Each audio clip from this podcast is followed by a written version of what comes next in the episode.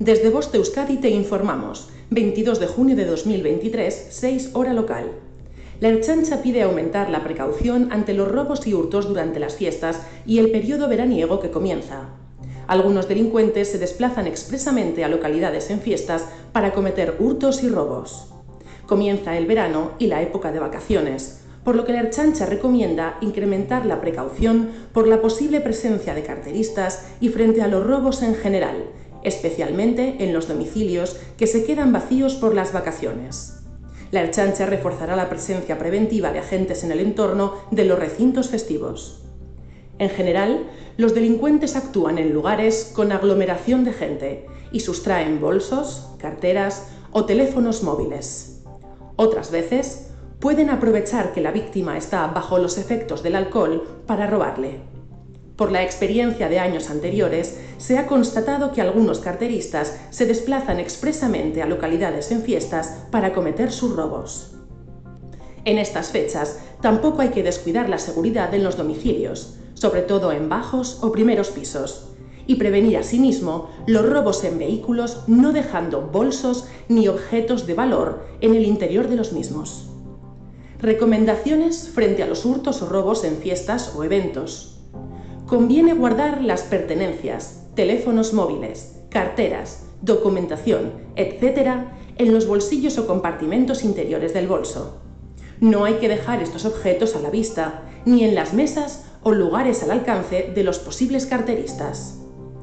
Aunque cada vez es menos habitual, sobre todo en las personas jóvenes, si extraemos dinero en un cajero automático, hay que bloquear con nuestro cuerpo la visión de posibles extraños y guardar el dinero cuanto antes, sin mostrarlo en nuestras manos.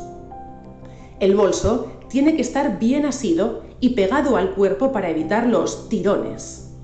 Prevenir también, a ser posible, la sustracción de cadenas de oro del cuello mediante el mismo método del tirón. En las aglomeraciones, desconfiar de las personas que se sitúan junto a nosotros, más si notamos alguna actitud sospechosa o si portan una prenda de vestir plegada en sus manos para disimular.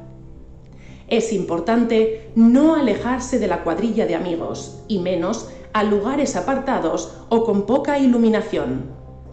Hay que estar acompañado siempre, porque los autores de robos con violencia, intimidación u otros delitos suelen aprovechar la vulnerabilidad de la víctima cuando está sola. Recomendaciones para evitar robos en domicilios. Si va a ausentarse de su vivienda por vacaciones o por otro motivo, no lo comente ante desconocidos. Asegúrese de que deja la puerta bien cerrada y no deje avisos en la puerta ni mensajes en el contestador automático informando de su ausencia. En líneas generales, resulta recomendable ponerse en contacto con un profesional cerrajero que le asesore sobre la mejor seguridad para la puerta de su domicilio.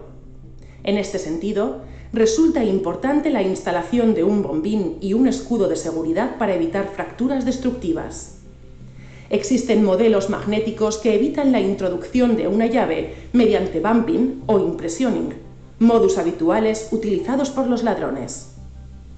Esta alerta a posibles marcadores o señales en las puertas. Encargue a algún familiar o vecino que le recoja el correo y que le abre o cierre persianas facilite a alguien de confianza su posible localización en caso de necesidad. Asegurar ventanas u otros accesos en bajos, así como en viviendas unifamiliares. No olvidar otros accesos como azoteas o garajes y esperar a que se cierren las puertas. Es importante comunicar al teléfono de emergencias 112, China o policía local, movimientos extraños o ruidos anormales en casas de vecinos o presencia de sospechosos en comunidades o urbanizaciones.